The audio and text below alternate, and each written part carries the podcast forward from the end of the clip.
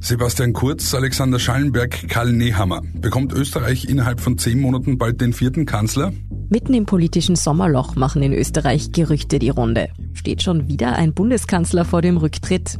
Überall, wo man hinkommt, wird darüber geredet, dass der Nehammer kurz vor der Ablöse steht. Denn der Kanzler gibt zuletzt kein gutes Bild ab, stolpert von Skandal zu Skandal. Wenn wir jetzt so weitermachen, gibt's für euch nur zwei Entscheidungen nachher.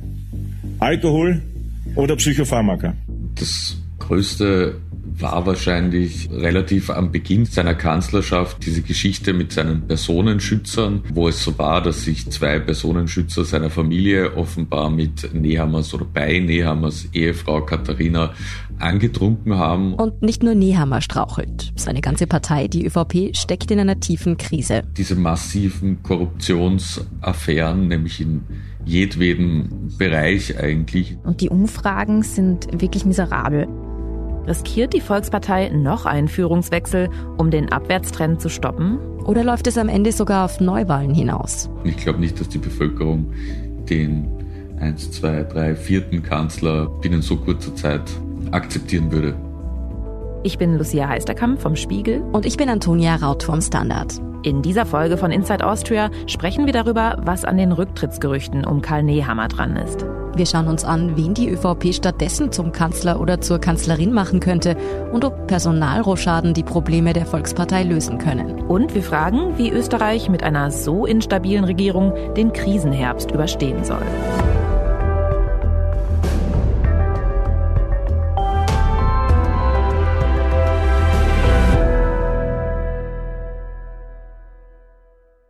Wegen der schlechten Umfragewerte gibt es jetzt auch Ablösegerüchte um Bundeskanzler Karl Nehammer. Seit Tagen rumort in Wien also wieder einmal die Gerüchteküche. Aus gut informierten Kreisen ist zu hören, dass in der regierenden Volkspartei am Stuhl des Kanzlers gesägt wird. Es heißt, in der ÖVP seien viele mit Nehammers Performance unzufrieden. Es ist wirklich eine künstliche Sommerloch-Debatte, die hier äh, geführt wird. Äh, Karl Nehammer ist ein ausgezeichneter Bundeskanzler und auch Krisenmanager. Das brauchen wir in diesen Zeiten. Das sagt Finanzminister Magnus Brunner von der ÖVP im Ö1 Morgenjournal zu der Debatte. Offiziell weist Nehammers Volkspartei die Gerüchte also strikt zurück.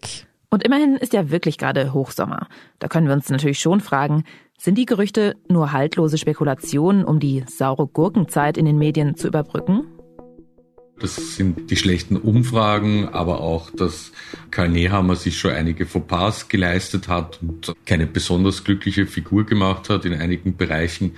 Laut unserem Kollegen Fabian Schmidt vom Standard ist also durchaus etwas dran an der internen Unzufriedenheit mit dem Kanzler, auch wenn der Zeitpunkt der Debatte sehr wohl mit dem Sommer zu tun hat. Weil da treffen sich die Leute dann auf Sommerfesten rund um die Salzburger Festspiele oder andere Festspiele und reden halt und dann wird das so zum Selbstläufer. Wer sich jetzt denkt, Tratsch bei Festspielen und Gartenpartys, was hat das denn mit einem möglichen Kanzlerwechsel zu tun? Der muss eines wissen. Gerade im kleinen Österreich sind diese Events von politischer Brisanz. Das Who is Who der Innenpolitik trifft dort aufeinander. Ebenso viele Journalistinnen und Journalisten. Und irgendwann heißt es dann überall, wo man hinkommt, wird darüber geredet, dass der Nehammer kurz vor der Ablöse steht. Laut unserem Kollegen könnte es demnach so gelaufen sein. Was als geäußerter Unmut über Nehammer bei Champagner und Häppchen beginnt, führt schließlich in der Partei zu einer ernstzunehmenden Debatte. Also es gab angeblich ein Sommerfest bei einem wichtigen Banker, wo sehr viele Menschen anwesend waren, auch JournalistInnen, und da soll darüber geredet worden sein. Dieses Sommerfest könnte also den Stein ins Rollen gebracht haben. Kurz darauf berichtete der Standard über die Gerüchte und in den Boulevardzeitungen Österreich und heute war von einem Geheimplan zu lesen, mit dem Nehammer gestürzt werden soll. Und dann ist plötzlich so ein Getratsche dann doch zu einem realen Ding geworden. Bevor wir darauf eingehen, wie sehr Karl Nehammers Kanzlerschaft wirklich in Frage steht. Wie kommt es eigentlich, dass der ehemalige Innenminister bereits nach wenigen Monaten im Amt so sehr in der Kritik steht? Weshalb stürzt die Regierung in den Umfragen derzeit derart drastisch ab? Die Tirolwahl am 25. September, die wirft ihre Schatten voraus, denn die ÖVP, die fällt dort unter 30 Prozent nach einer aktuellen Umfrage. Seit geraumer Zeit sinken die Beliebtheitswerte der ÖVP. Das hat ja schon auch unter der Kanzlerschaft von Sebastian Kurz begonnen, dass die ÖVP nicht mehr so stark war, wie sie bei den Wahlen 2019 abgeschnitten hat oder wie sie zu Beginn der Corona-Pandemie war. Wie und warum Sebastian Kurz als Kanzler zurücktreten musste, darüber haben wir in Inside Austria ja bereits ausführlich gesprochen. Schnell zusammengefasst, Kurz und sein engstes Umfeld sollen sich über bezahlte Regierungsinserate wohlwollende Berichterstattung in der Boulevardzeitung Österreich erkauft haben. Diese Skandale und die folgenden Rücktritte kosten die ÖVP viele Prozentpunkte in den Umfragen. Und es ist nicht der einzige Korruptionsskandal in der Volkspartei. Sie hat schon sehr viel dafür getan, auch Vertrauen zu verlieren bei den Menschen. Diese massiven Korruptionsaffären, nämlich in jedweden Bereich eigentlich, in so vielen unterschiedlichen Varianten von mutmaßlicher enormer Hilfe für Superreiche bis hin zu Mitmischen bei Postenbesetzungen in kleinen regionalen Einrichtungen. Also es ergibt einfach ein Bild von einer Partei außer Kontrolle, also die keine Grenzen kennt. Wochen eine geordnete Übergabe all meiner politischen Funktionen sicherstellt. Der Rücktritt von Sebastian Kurz im Herbst hat da keine stabileren Zeiten eingeleitet. Und seitdem performt die ÖVP ja auch nicht gerade so, dass viel Vertrauen erweckt werden würde. Man hatte dann schnell wieder einen Kanzlerwechsel im vergangenen Winter. Ich gelobe. Erst hat ja Alexander Schallenberg die Regierungsgeschäfte von Sebastian Kurz übernommen.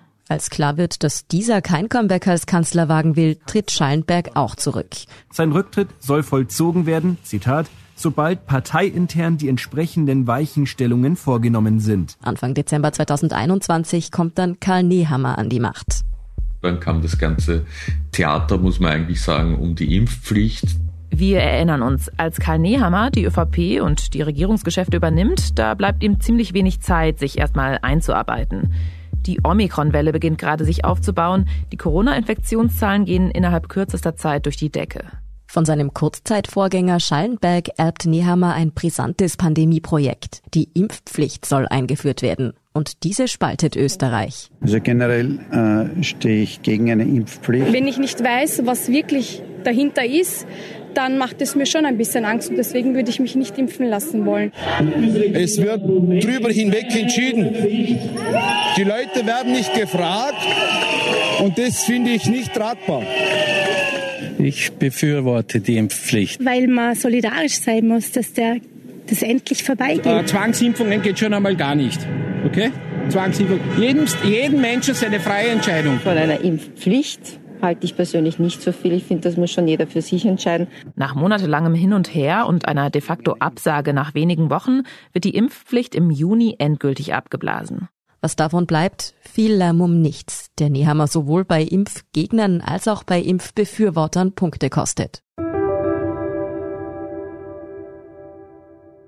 Und die Corona-Pandemie bleibt nicht die einzige Herausforderung für Nehammer. Mit Ukraine, Krieg, Teuerung, Inflation, Energiekrise. Also es ist nicht leicht, glaube ich, Karl Nehammer zu sein. Doch dem Kanzler macht nicht nur das Tagesgeschäft zu schaffen. Er liefert selbst auch noch kleine Skandale am laufenden Band. Also es gab eigentlich vier bis fünf Dinge, die jetzt ein bisschen merkwürdig wirken. Das größte war wahrscheinlich relativ am Beginn seiner Kanzlerschaft diese Geschichte mit seinen Personenschützern, wo es so war, dass sich zwei Personenschützer seiner Familie offenbar mit Nehammers oder bei Nehammers Ehefrau Katharina angetrunken haben und die dann einen Autounfall am Blechschaden hatten. Der Autounfall von zwei alkoholisierten Bodyguards der Familie Nehammer am 13. März wird zur Staatsaffäre. In einem anonymen Schreiben erhebt ein, wie er sich selbst bezeichnet, frustrierter Cobra-Beamter schwere Vorwürfe gegen Kanzler Nehammer und seine Ehefrau Katharina. In dem die Unwahrheit behauptet wird und die Sicherheit meiner Familie massiv gefährdet wird. Dieser Vorfall hat unter dem Schlagwort Cobra Gate für Schlagzeilen gesorgt und Karl Nehammer ziemlich in die Bredouille gebracht. In unserer Folge über Katharina Nehammer sprechen wir ausführlich über diese Affäre. Das größere Problem war aber, dass das sehr schlecht kommuniziert wurde, also dass da stückchenweise Informationen nach außen gehen und da gibt es nach wie vor Ermittlungen, ob da interveniert wurde von Seiten der Polizei. Man musste ja wissen, Karl Nehammer war davor Innenminister, hat also beste Kontakte zu allen Polizeiorganisationen Und da gibt es eben Verdachtsmomente, dass interveniert wurde, dass falsch dargestellt wurde im internen Bericht, wie das alles abgelaufen ist etc. Und das war einfach so eine unnötige Geschichte, die so hohe Wellen geschlagen hat. Nach diesen Ereignissen hätte man vielleicht erwartet, dass Karl Nehammer eher versucht, den Ball erst einmal flach zu halten, vorsichtig nach außen aufzutreten. Aber er macht das genaue Gegenteil und fällt bei offiziellen Auftritten mit fragwürdigen Aussagen auf, so wie hier auf dem ÖVP-Parteitag im Mai. So viele in so einem kleinen Raum heißt auch so viele Viren, aber jetzt kümmert es uns nicht mehr. Schön, dass ihr da seid. Das war natürlich dann auch ein Affront, vor allem weil die Impfpflicht hat es damals ja noch gegeben und da musste man und sollte man eigentlich für die Impfung werben und die Lage nicht verdodeln. Dann hat er das aber noch getoppt beim Landesparteitag in Tirol. Wenn wir jetzt so weitermachen, gibt es für euch nur zwei Entscheidungen nachher. Alkohol oder Psychopharmaka. Nehammer erntet für diese Aussage Kritik aus vielen Richtungen. Ein Regierungschef sollte ernsthafte Lösungsansätze liefern und sich nicht über Menschen mit Suchterkrankungen oder psychischen Problemen lustig machen, so der Tenor. Und dass ihm dieser Schnitzer ausgerechnet in Tirol passiert, ist nochmal brisant. In Tirol steht nämlich Ende September die Landtagswahl an. Das Bundesland ist eigentlich eine traditionelle ÖVP-Hochburg. Aber in Tirol prognostizieren Umfragen herbe Verluste, also fast ein Drittel der Stimmen soll weg sein. Und der Spitzenkandidat in Tirol, Anton Matle, hat auch gleich gesagt, er will eigentlich keine Auftritte von Nehammer im Tiroler Wahlkampf. Da ist natürlich dann auch schon Feuer am Dach, wenn man so etwas hört. Und dann gibt es da auch noch den missglückten Vermittlungsversuch im Ukraine-Krieg. In Moskau traf heute Österreichs Bundeskanzler Nehammer Präsident Putin, um nach diplomatischen Lösungen zu suchen. Das Gespräch blieb ohne Ergebnis. Er blamiert uns. Ja, er, er ist aus meiner Sicht größenwahnsinnig. Das dürfte er nicht. Ich verstehe alles, aber ich verstehe nicht, dass Österreich als erstes Land bei Putin einmarschiert, bitte. Seine Reise nach Moskau zu Wladimir Putin ist schon sehr kritisch gesehen worden innerhalb Europas und der Ideengeber dafür soll ja seine Ehefrau gewesen sein, wie er mal erzählt hat. Und das sorgt dann natürlich innenpolitisch wieder für Wellen, wenn man sich fragt, wozu hat man eigentlich ein Außenministerium und ein Heeresnachrichtenamt, wenn dann die außenpolitische Strategie mit eigentlich globaler Wirkung am Frühstückstisch entworfen wird. Also das sind so die vielen Kritikpunkte, die dann doch ein Bild ergeben. Dieses Bild fällt so schief aus, dass die Debatte um einen Sturz Nehammers tatsächlich schon konkrete Züge annimmt. So konkret, dass über mögliche Nachfolger im Kanzleramt und an der Spitze der ÖVP spekuliert wird. Oder auch eine mögliche Nachfolgerin. Also einerseits Caroline Edstadler. Wir leben in einer sehr herausfordernden Zeit. In einer Zeit, in der unser Fortschritt und unser europäisches Lebensmodell gefährdet sind. Sie wäre übrigens die erste Parteichefin der ÖVP. Das ist die einzige Partei im Parlament, die noch keine Chefin hatte. Und Ed Stadler wird ja immer wieder genannt. Sie ist ja mittlerweile eigentlich die erfahrenste in dieser Regierung und die einzige, die von Türkisblau noch übrig ist. Die Verfassungs- und Europaministerin hat in Österreich den Ruf einer Eiskönigin. Kompetent und tough, aber bei Auftritten eher unterkühlt. Einen Ruf, den sie derzeit offenbar loswerden will. Also man hat beobachten können, wie sie versucht hat, in den vergangenen Monaten vor allem ihr Image ein bisschen zu ändern. Willkommen auf meinem brandneuen TikTok-Kanal. Ihr wollt einen Blick hinter die Kulissen meiner Arbeit. Ein bisschen offener, herzlicher zu wirken, den Hund Struppi zu featuren in Social Media Stories etc. Struppi, freust du dich? Und auch ihre Funktion als EU-Zuständige in der Regierung lässt vermuten, dass die Volkspartei mit Caroline Edstadler noch große Pläne hat. Man sagt ja immer, wenn man jemanden zum Kanzler oder zur Kanzlerin machen will, dann setzt man ihn oder sie ins Außenministerium, weil das so schöne Bilder sind und man sich quasi über die Mühen der Innenpolitik erheben kann. Und da sieht man bei ihr als Verfassungs- und EU-Ministerin auch sehr gut, wie sie das quasi inszeniert. Zuletzt ihre New York-Reise mit schicken Video, wie sie Termine bei der UNO hat, etc. Also da läuft schon irgendwas, auch wenn sie es immer abstreitet. Ebenfalls als Kanzleranwärter wird Magnus Brunner gehandelt, Österreichs Finanzminister. Was eigentlich recht überraschend ist, weil der galt als ziemlich fad in den vergangenen Jahren, war im Bundesrat und man hat nicht das Gefühl gehabt, dass der große Ambitionen hatte. Ein Minister mit einer ruhigen, etwas sanfteren Art ist den Österreicherinnen und Österreichern aber gerade offenbar durchaus recht. Brunner gehört zu den beliebteren Ministern. Weil er auch, glaube ich, das ziemlich gut macht, dass er für einen Neuanfang steht. Aber wir haben ja bereits gehört, Brunner hat schon betont, dass an den Gerüchten, er könnte Nehammer ablösen, nichts dran sei. Herr Brunner, ich weiß nicht, ob Sie von diesem Gerücht schon gehört haben, aber Sie werden der neue Bundeskanzler werden. Das Gerücht lese ich nur, aber das stimmt natürlich überhaupt nicht. Sagt Brunner dazu diese Woche im Interview mit dem Privatsender Puls 4. Der populärste ÖVP-Minister ist allerdings Martin Kocher, zuständig für die Bereiche Wirtschaft und Arbeit. Äh, wir sehen in der aktuellen Arbeit der Regierung, dass sie stabil ist, dass sie äh, sehr viele äh, Gesetze auf den Weg bringt. Bei ihm gibt es nur ein Problem. Dass Kocher kein ÖVP-Mitglied ist und nicht parteipolitisch sozialisiert ist. Da haben wir ja bei Pamela Rendi-Wagner gesehen, wie lange es dauert und wie schwer es ist, wenn man von außen an die Spitze kommt, eine Partei zu verstehen und führen zu können, das spricht schon sehr gegen Kocher. Schlussendlich bleibt noch die wohl wichtigste Frau in der ÖVP, Johanna Mikl-Leitner. Und der Wein ist eine unserer Visitkarten und Botschafter in der Welt.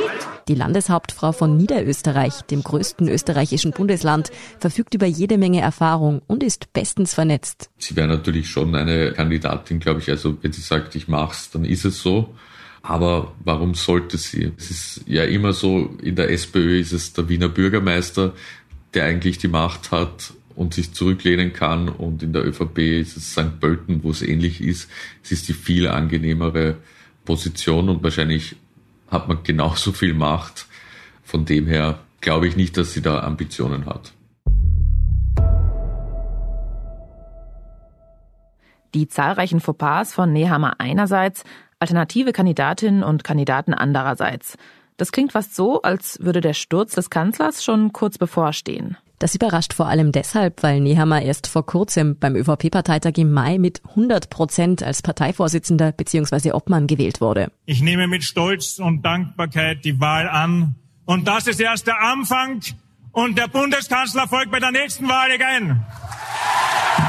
Insgesamt, glaube ich, liegt dieses extrem gute Ergebnis vielmehr daran, was die Situation davor war, ja. Das ist unsere Kollegin Katharina Mittelstedt vom Standard.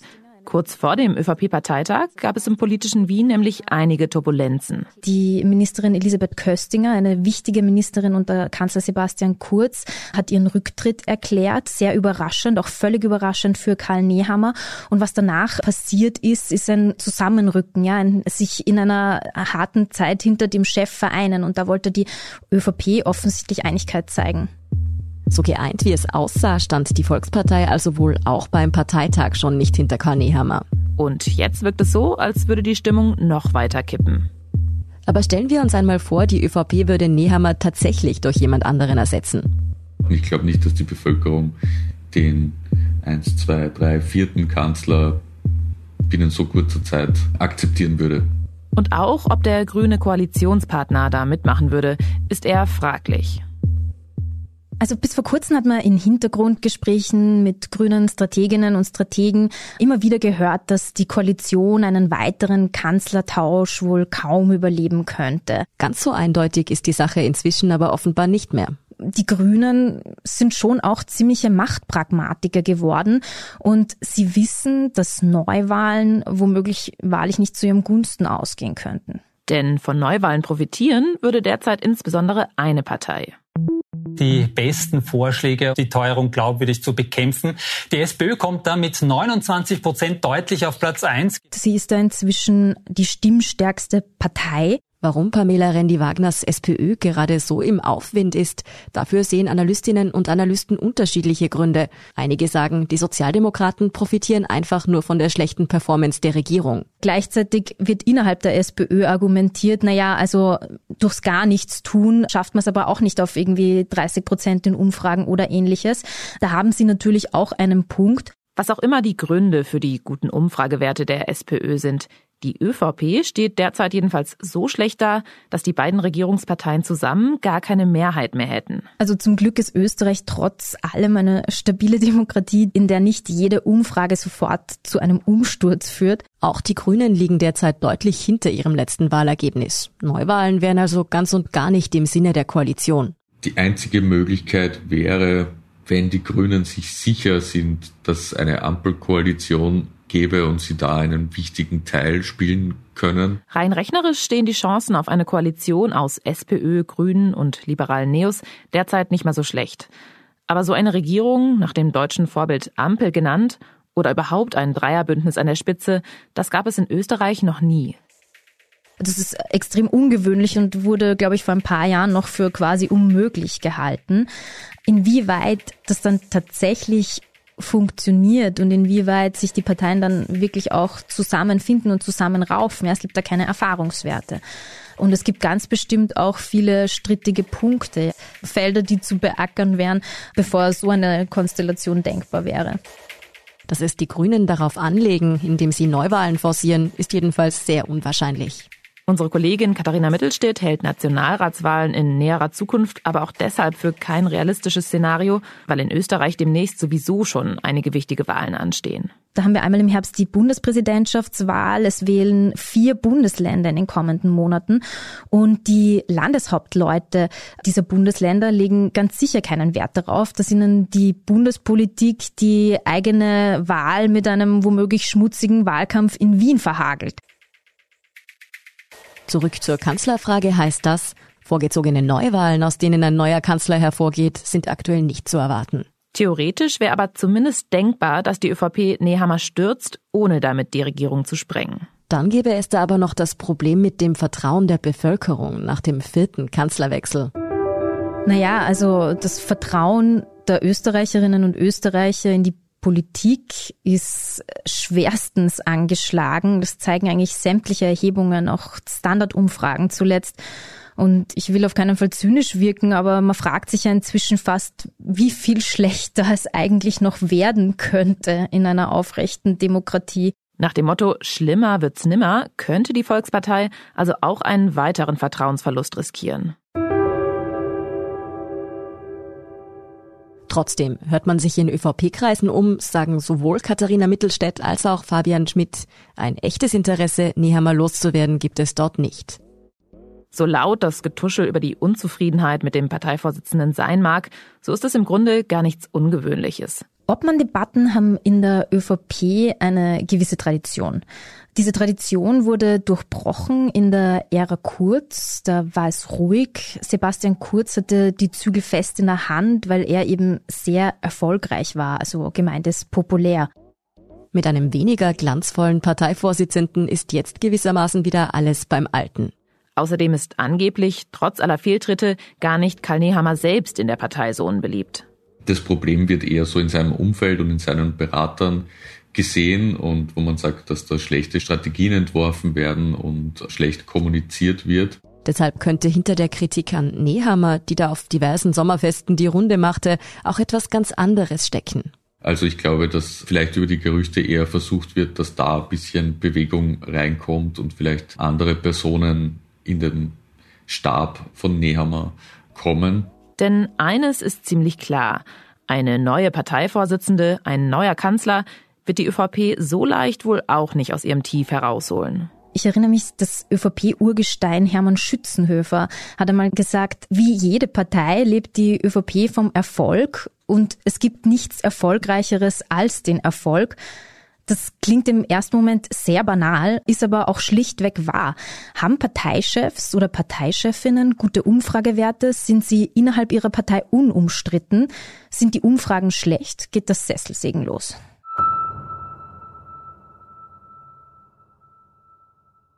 Es steckt also wohl mehr als eine Sommerlochdebatte hinter den Gerüchten um Nehammers Abgang. Sie sind ein Ausdruck der anhaltenden Krise, in der sich die Volkspartei befindet. In der ÖVP herrscht grundsätzlich, würde ich sagen, derzeit eine gewisse Ratlosigkeit, wie man aus dieser Negativspirale wieder rauskommen kann, ja. Mit laufend neu aufkommenden parteigemachten Affären und Skandelchen kombiniert mit der allgemeinen diversen Krisensituation. Aber dass Karl Nehammer ganz akut abgesägt werden könnte, davon geht eigentlich niemand aus. Aber auch wenn der Sturz des Bundeskanzlers derzeit nicht zu erwarten ist, niemand weiß, was bis zu den nächsten regulären Nationalratswahlen im Herbst 2024 noch alles passiert. Und was die Untersuchungen zur Korruption in der ÖVP noch alles bringen. Ja, es gibt tatsächlich Gerüchte, dass wieder ein größeres Ermittlungsverfahren läuft, aber dazu wissen wir sehr wenig und ich glaube, also recht viel schlimmer kann die Lage für die ÖVP ohnehin nicht, nicht werden. Die Angst vor neuen Hausdurchsuchungen, sagt Fabian Schmidt, sei in der ÖVP jedenfalls allgegenwärtig. Es gibt aber auch noch eine positive Prognose für die Volkspartei. Dann nämlich, wenn sich die angeschlagene Wirtschaft nach dem harten Herbst und Winter im nächsten Frühjahr langsam wieder erholen sollte. Dass man dann eine Aufbruchsstimmung hat, weil vielleicht dann auch wirklich die Pandemie besiegt wurde endlich und dass man mit diesen positiven Gefühlen dann ins Wahljahr 2024 gehen kann. Darauf müsste Nehammer halt jetzt immer verweisen intern. Da könnte es schon gut sein, dass ihm das Vertrauen gegeben wird bis dahin.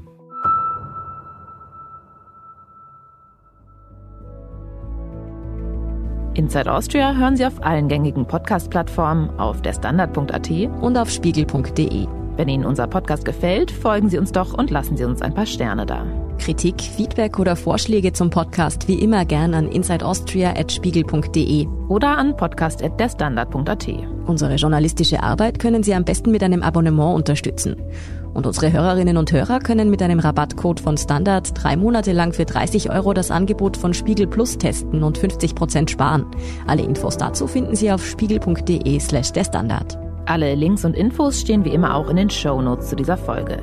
Danke fürs Zuhören und allen, die auch hinter den Kulissen an diesem Podcast mitwirken. Das waren diesmal vor allem Scholt Wilhelm, Frauke Böger und Christoph Grobitz. Ich bin Lucia Heisterkamp. Und ich bin Antonia Raut. Wir sagen Tschüss und Baba.